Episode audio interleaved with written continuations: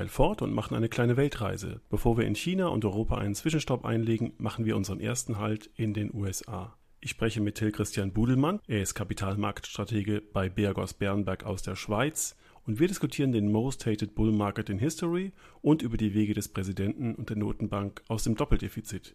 Darüber hinaus sprechen wir über Value, Growth und Tech-Aktien und damit über den Hauptgrund, warum viele europäische Investoren in den USA engagiert sind. Herr Budelmann und ich haben uns vor einigen Jahren bei einer Ausschreibung kennengelernt. Er hat mit seinem Kollegen Dominik Hellberger sage und schreibe 30 Minuten und keine Sekunde mehr gebraucht, um sein Aktienmodell zu präsentieren. Es gab danach auch keine offenen Fragen mehr.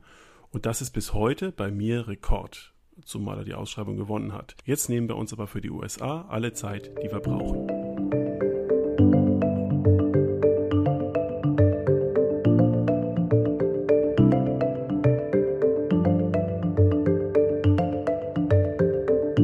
Erreiche Till Budelmann jetzt in London. Herr Budelmann, ich begrüße Sie herzlich bei unserem Podcast. Guten Tag. Hallo Herr Hammes, ich freue mich, dass wir über die Märkte reden. Sie sind jetzt in London. Machen Sie da Ihren persönlichen Brexit? Äh, nein, das mache ich nicht. Ich bin hier auf Kundenbesuch. Okay, dann kommen Sie also wieder zurück. Ich komme zurück. Wunderbar. Aber natürlich prägt das Thema Brexit hier jedes Gespräch, auch wenn man das Gefühl hat, die Leute sollten es eigentlich nicht mehr hören können, aber irgendwie landet man dann doch immer wieder bei diesem Thema. Herr Bullmann, wir sprechen aber glücklicherweise über die USA. Und äh, lassen Sie uns doch vielleicht einsteigen mit Ihrer Einschätzung zur US-Konjunktur und äh, zu den aktuellen Zahlen. Wir sprechen heute am 2. Oktober. Gestern kamen ein paar signifikante Zahlen raus und ähm, haben nochmal die Wahrscheinlichkeit für ein Rezessionsrisiko erhöht. Ja, gestern kam der ISM Manufacturing ähm, raus um 16 Uhr und hat die Märkte ordentlich durchgeschüttelt und das merkt man auch heute noch. Er war das erste Mal wirklich signifikant unter 50. Er war davor schon knapp unter 50, jetzt ist er deutlich unter 50. Also es ist nicht zu leugnen, es gibt im verarbeitenden Gewerbe nun auch in den USA wirklich große Probleme. Global ist das ja ohnehin schon der Fall. Ja, das muss man ernst nehmen. Auf der anderen Seite, der US-Konsument hält den Laden bisher noch ganz gut zusammen. Äh, das Konsumverhalten hängt natürlich immer stark am Arbeitsmarkt. Der ist nach wie vor gut. Ähm, also äh, man ist hin und her gerissen. Die politischen Risiken sind nicht zu leugnen. Ganz oben drüber steht der Handelskrieg. Eine strukturelle Lösung scheint nicht in Sicht. Aber wenn Sie mich direkt nach dem Rezessionsrisiko fragen, also wir erwarten für dieses Jahr und nächstes Jahr keine Rezession. Wir erwarten für dieses Jahr 2,3 Prozent Wirtschaftswachstum, für nächstes Jahr 2 Prozent. Es liegt etwas über dem Konsens. Also, wir ignorieren nicht die Risiken, aber Rezession sehen wir jetzt aktuell nicht. Welche Möglichkeiten hat die Notenbank denn in der Folge, diese Rezessionsrisiken zu senken? Und ähm, welchen Auftrag erfüllt die Notenbank dabei aus Ihrer Sicht? Ist sie Handlanger des Präsidenten? Bekämpft sie die Inflation? Sie haben gerade über den Arbeitsmarkt gesprochen. Die Lohnentwicklung ließ ja eigentlich die Vermutung zu, dass die Inflation dadurch auch anspringt. Das tut sie aber nicht wirklich. Aber wem hilft die Notenbank? Ja, Sie haben natürlich genau die richtige Frage gestellt. Ähm, die Notenbank, vor allem der Notenbankchef, ist in einer ganz undankbaren Rolle. Er wird politisch attackiert, wie man das früher sich nie hätte vorstellen können von Trump. Ähm, aber seine Ziele bleiben Preisniveau, Stabilität und hoher Beschäftigungsstand. Das ist ja auch der Unterschied bezüglich der FED und anderen Notenbanken, dass der hohe Beschäftigungsstand da auch explizit äh, erwähnt ist. Und ja, die FED hat mit den Insurance Cuts begonnen. Wir denken, das geht weiter. Wir erwarten in diesem Jahr noch ein bis zwei äh, ein bis zwei weitere Schritte. Danach ist es datenabhängig, aber ja, auch die, die FED ist kein Hexenmeister. Ähm, sie tut, was sie kann. Es werden weitere Schritte folgen. Der Markt preist das ja auch ganz eindeutig. Die Frage ist nur, ob wirklich so viele folgen werden, wie der Markt das aktuell preist. Und wer, wenn die Markterwartungen nicht erfüllt werden, wenn also die Zinsschritte ausbleiben, die der Markt eingepreist hat? Ist das ein großes Risiko aus der Sicht Ihres Hauses? es ist immer problematisch, äh, wenn die FED Erwartungen weckt oder wenn der Markt etwas vorwegnimmt, die FED dabei äh, unter Druck setzt und die FED dann nicht liefert. Und gerade zu Beginn der Regentschaft des neuen Notenbankpräsidenten lief ja auch kommunikativ das eine oder andere schief. Ich erinnere hier an den letzten Dezember. Also es ist ein Risiko. Es ist ein Risiko. Wir am Ende schauen auf die Fundamentals ähm, und, und setzen immer die Gewinnrendite am Aktienmarkt im Verhältnis zu, zu den Bond Yields. Und da spielt das natürlich eine große Rolle, das ist klar.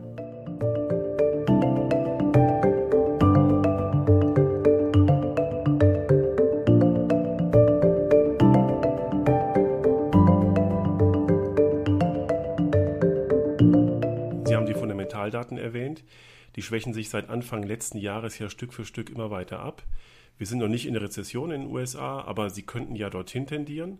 Und ähm, eigentlich ist vor dem Hintergrund dieser schwächeren Umsatzwachstumsdaten nach dieser großen Steuerreform, nach dem großen Wegfall äh, des weiteren Gewinnwachstums nach der Steuerreform, ja das Pulver einigermaßen verschossen und trotzdem husiert der Aktienmarkt. Und ähm, manche, inklusive Ihnen, sagen, dass das der most hated bull market in history ist. Genau, das ist so ein, ein Slogan aus meinem Mund äh, all der Jahre eigentlich. Ähm, und ja, man muss sich einfach nur die Sentiment-Indikatoren angucken. Sie werden äh, die American Association of Individual Investors kennen. Die fragen ja jede Woche ihre Mitglieder, glaubt ihr, dass der Markt über die nächsten sechs Monate steigt, seitwärts geht oder fällt? Und dann klassifizieren sie ihre Mitglieder als bullish, neutral oder bearish. Und da sind wir im Moment bei 29 Prozent Bulls. Der historische Schnitt ist so bei knapp 40. Also es ist von Euphorie kann wirklich weit und breit äh, keine Rede sein. Und auch wenn man sich die Positionierungsdaten anguckt, die sind immer schwer zu bekommen, aber wir approximieren das hier im Haus. Und ähm, auch die Marktteilnehmer, die sind nicht nur gut, die sind nicht nur nicht gut drauf, sondern sie sind auch entsprechend unterpositioniert. Oft ist es ja was anderes, was man sagt und was man macht. Also dieser Kontraindikator Sentiment, der beruhigt uns eigentlich. Es wäre viel problematischer, wenn wir jetzt im elften Jahr dieses Bullenmarktes, auch wenn das Wort schwer über die Lippen geht, wenn es jetzt an diesen Tagen mal ein bisschen runtergeht, aber es wäre viel problematischer, wenn in diesem elften Jahr alle bullisch wären. Meistens stirbt ein Bullenmarkt ja in Euphorie. Sind Sie selber ein Bulle in diesem Markt? Aktuell, ähm, was den US-Aktienmarkt angeht, würde ich mich als Bullen bezeichnen. Und äh, wer mich kennt, äh, wer mich hat sprechen hören oder wer die Artikelchen liest, die ich ab und zu schreibe, der weiß, dass ich auch schon ziemlich lange bullisch bin auf diesem US-Aktienmarkt. Und die Kunst wird sein, äh, den richtigen Ausstiegszeitpunkt zu erwischen. Ich hoffe, ich habe ihn nicht schon verpasst. Man weiß es ja nie. Jetzt sind wir vier Prozent vom, vom High im S&P. Ähm, aber ein Bärenmarkt würde erst bei minus 20 Prozent einsetzen. Und ich glaube nicht, dass der US-Bullenmarkt zu diesem Zeitpunkt bricht. Und damit man weiter bullisch bleibt, müsste auch die Bewertung von US-Aktien stimmen. Ja, da haben wir immer den S&P 500 natürlich im Blick. Äh, wenn man sich da das aktuelle KGV anguckt, dann sind wir da bei 16,5. Das ist so im weitesten Sinne im historischen Schnitt. 16,5er ähm, KGV überträgt sich an eine Gewinnrendite von gut 6 Prozent. Und ich sprach vorhin schon dieses Yield Gap an, nicht? Wenn man diese 6 Prozent mal vergleicht mit dem, was man für Zehnjährige bekommt in den USA auf der Bond-Seite, da sind wir jetzt zur Minute bei 1,6 Prozent, also 6 minus 1,6 sind wir bei 4,4. Dieses Yield Gap, das ist schon beträchtlich, nicht? Wenn wir uns da, wenn wir einfach mal einen Extremwert nehmen, kurz vorm äh, Platzen der Dotcom-Bubble war dieses Yield Gap bei minus zweieinhalb. Also Sie werden sich erinnern, damals gab es Bond-Yields von 5, 6 Prozent und KGVs von 30. Und wenn man das invertiert, dann kommt man halt auf minus zweieinhalb. Ähm, der Schnitt seit meinem Geburtstag 76 war bei 2,3. Wir sind jetzt bei 4,4. Natürlich gilt, je höher, desto attraktiver der Aktienmarkt in der Cross-Asset-Bewertung gegen Bonds. Das können immer nur Krücken sein, aber das gibt einem vielleicht einen Eindruck, wie das Cross-Asset-mäßig aussieht. Auf der anderen Seite muss man sagen, Bewertungen sind eigentlich selten Trigger. Nicht so, dass die Leute morgens aufwachen und sagen, oh Gott, der S&P KGV bei 20, wir müssen verkaufen oder umgekehrt.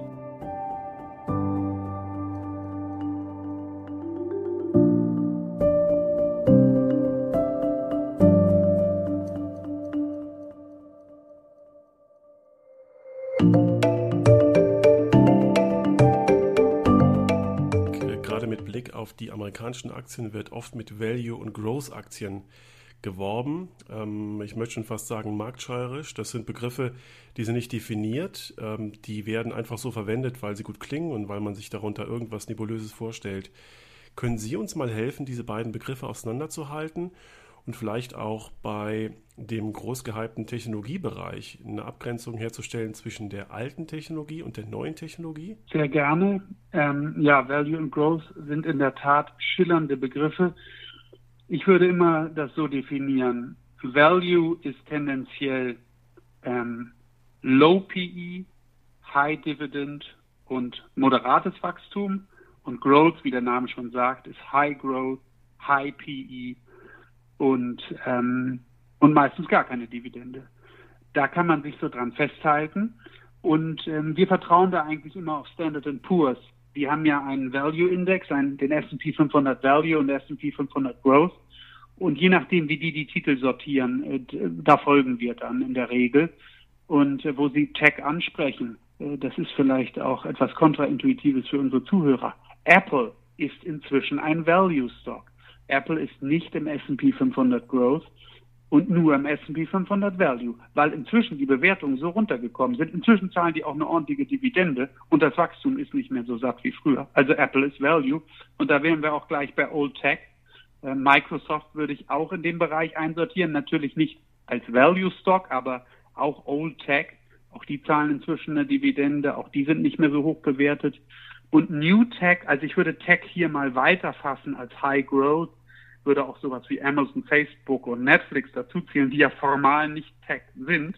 Und da sieht man eben noch die klassischen Kennzahlen. Hohe Wachstumszahlen, die zahlen alle keine Dividende, die haben alle sehr hohe KGVs. Also ich würde da immer mich an diesen drei Kategorien festhalten. Bewertung, Wachstum und Dividende. Wenn man in äh, Ihr Portfolio schaut, aber auch in die Portfolio anderer Vermögensverwalter, da lässt sich immer ganz klar sehen, dass man da mitunter einen äh, großen Anteil an diesen Technologieunternehmen entdecken kann oder eben nicht. Das ist so die Ausprägung, wie man die USA heute abbildet. Und ähm, wie schätzen Sie das denn ein, wenn man solche Technologiewerte, gerade die New Tech-Unternehmen, die ja sehr zyklisch sind, die von Werbeeinnahmen abhängig sind, die am, äh, an gewissen Handelsaktivitäten dranhängen, wie Amazon zum Beispiel. Ähm, ist das sinnvoll, diese Unternehmen jetzt noch sehr stark zu gewichten, weil es jeder tut, weil das letztendlich in den letzten Jahren das Zugpferd war, um die großen Indizes nach oben zu ziehen? Oder ist es jetzt vielleicht eher Zeit, darüber nachzudenken, sich von solchen Titeln zu trennen? Also diese New High Growth Titel, da ist jetzt schon verdammt viel Fantasie eingepreist. Das sind natürlich tolle Unternehmen, tolle Wachstumsgeschichten. Inzwischen sind die ja auch riesengroß. Aber da ist eben schon wahnsinnig viel Zukunft eingepreist, also positive Zukunft.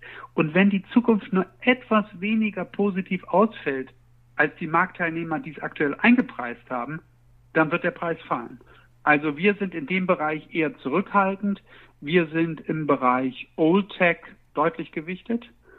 Ganz grundsätzlich, wenn Sie mich aber nach unseren Portfolios fragen, ist es so, dass wir nach der Bewegung der letzten zwei, drei Jahre, wo Growth ja Value so stark outperformt hat und das eben nicht nur auf eine bessere Gewinnentwicklung zurückzuführen ist, also Unternehmensgewinnentwicklung, sondern auch auf Bewertungsausweitung, sind wir an einem Punkt, wo Value eigentlich mal wieder dran ist für eine Gegenbewegung. Und deshalb, wenn man sich unsere Portfolios anschaut, wird man feststellen, ähm, dass wir Value leicht im Übergewicht sind.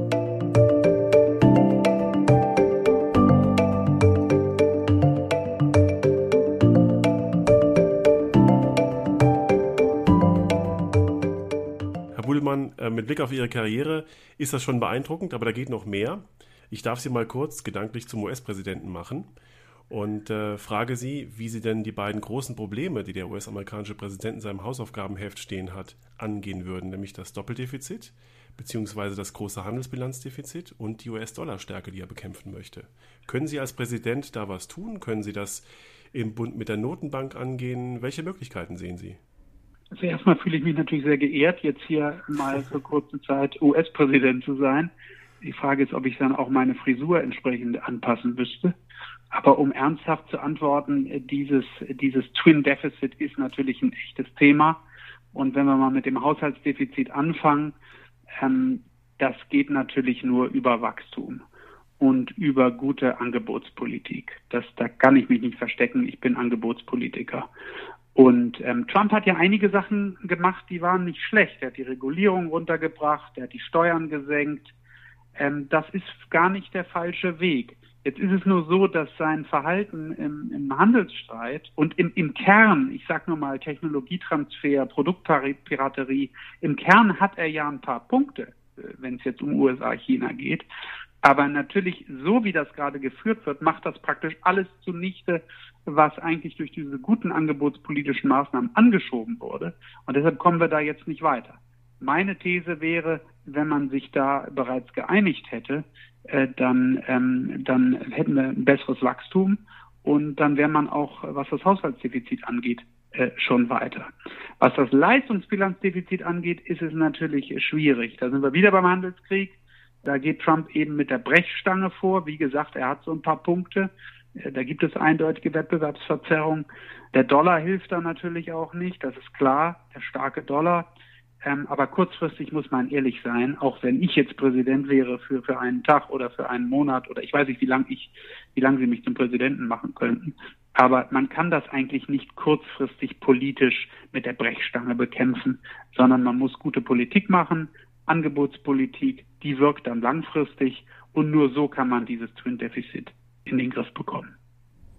Vielleicht würden Sie als Präsident auch nicht unbedingt den ähm, Handel von chinesischen Elektronikgütern mit äh, Sojabohnen kompensieren wollen, die dann aus den USA nach China exportiert werden sollen. Ja, ich würde im Bereich Handelspolitik einiges anders machen.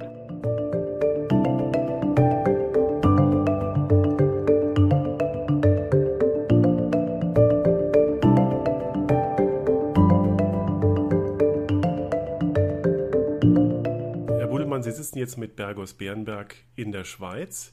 Für Sie liegt Europa sehr zentral, aber Sie sind eben nicht europäisch aufgestellt. Ganz bewusst, Ihr Haus hat sich von der Mutter getrennt und ähm, Sie haben einen anderen Blick auf das, was deutsche Anleger tun, die zu Ihnen kommen. Ich glaube, was wir auch in diesem, in diesem Podcast auch schon ganz oft gehört haben, ist, dass die Internationalisierung eine große Hausaufgabe für deutschsprachige Investoren ist, die noch sehr stark in Europa verhaftet sind mit ihrem liquiden Vermögen. Warum denken wir das erst zu spät an? Was machen wir falsch? Was macht uns Angst davor, beispielsweise mehr in den USA zu investieren oder mehr in Asien? Ja, ich habe natürlich über all die Jahre, und ich mache das jetzt ja schon 15 Jahre, äh, mit vielen Euro-Denkern, vor allem natürlich mit vielen Deutschen zu tun gehabt, und ich merke einfach, äh, da herrscht das vor, was man einen Home Bias nennt. Und das ist ja auch gar nicht unsympathisch, dass man eher in die Werte investiert, die man kennt, Siemens, BASF und so weiter. Aber wenn man als Deutscher sehr stark am DAX klebt, dann hat man eben ein sehr zyklisches Portfolio und man, man vergibt so viele Chancen, die da draußen in der Welt äh, auf einen warten, nicht? Und ich bin natürlich, habe den Fokus ähm, äh, ähm, auf den USA wir sind sehr global aufgestellt hier in unseren Investmentstrategien äh, bei Bergos Bärenberg. Und ähm, gerade in den USA, da herrscht einfach eine Innovationskraft vor und, und auch abgeleitet daraus eine Ertragskraft, die findet man sonst nirgendwo. Wir sprachen schon über Tech. Und der Grund ist für mich klar, in Amerika, da geht es um Wettbewerb, da geht es um Freiheit, das hat dann auch wieder Schattenseiten, aber rein wirtschaftspolitisch gesehen ist das natürlich ein Vorteil gegenüber diesem etwas sozialdemokratisierten Europa. Ich sage das gar nicht spöttisch, auch das hat dann wiederum viele Vorteile, aber jetzt rein wirtschaftspolitisch ähm, in Amerika funktioniert der Markt eben besser und dort entsteht Innovation und das sollte man sich nicht abschneiden. Und ich sage immer, liebe Eurodenker, vergesst die USA nicht. Und ich kann nur hoffen, ähm, ähm, dass auch die Wahl nächstes Jahr uns da nicht in die Suppe spuckt. Nicht, da gibt es ja ein gewisses Risiko, dass am Ende eine Sozialistin oder ein Sozialist äh, im, im Weißen Haus sitzt. Dann wäre dieser Vorteil natürlich erstmal auf Zeit hinüber. Aber das war ja nicht Ihre Frage. Also ich werbe dafür, äh, liebe Eurodenker, vergesst die Welt nicht, vergesst die USA nicht. Da lauern große Chancen. Und noch haben Sie Zeit, sich aufstellen zu lassen, Herr Budelmann. Genau, wobei man ja, glaube ich, in Amerika äh, geboren sein muss, um Präsident zu werden. Ähm, äh, und natürlich braucht man erstmal die Staatsbürgerschaft. Aber nein, dieses Gedankenexperiment hat mir große Freude gemacht. Und natürlich Trump äh, äh, bestimmt oder sagen wir mal, hat einen großen Einfluss auf meine Arbeit und das ist in Zügen ist das schon verrücktmacherisch. Und ich hätte auch lieber jemanden wie Joe Biden am Ruder. Ähm, aber das sind das ist Zukunftsmusik oder womöglich wird sich das gar nicht materialisieren. Also ich glaube, die Chancen, dass wir Trump noch mal vier Jahre haben, die sind irgendwo 50-50 und nicht so niedrig, wie man das manchmal in den deutschen Medien liest. Herr Budelmann, dann danke ich Ihnen ganz herzlich für Ihre Einblicke und für Ihre Gedanken, die Sie mit uns geteilt haben und ähm, wünsche Ihnen, dass Sie sicher aus London zurückkommen. Ja, da, äh, da danke ich Ihnen und ich danke Ihnen auch für die Möglichkeit, hier mit Ihnen sprechen zu können. Also ich rede mal wahnsinnig gern über die Märkte und äh, mit Ihnen ganz besonders gern. Danke, Herr Budelmann, alles Gute.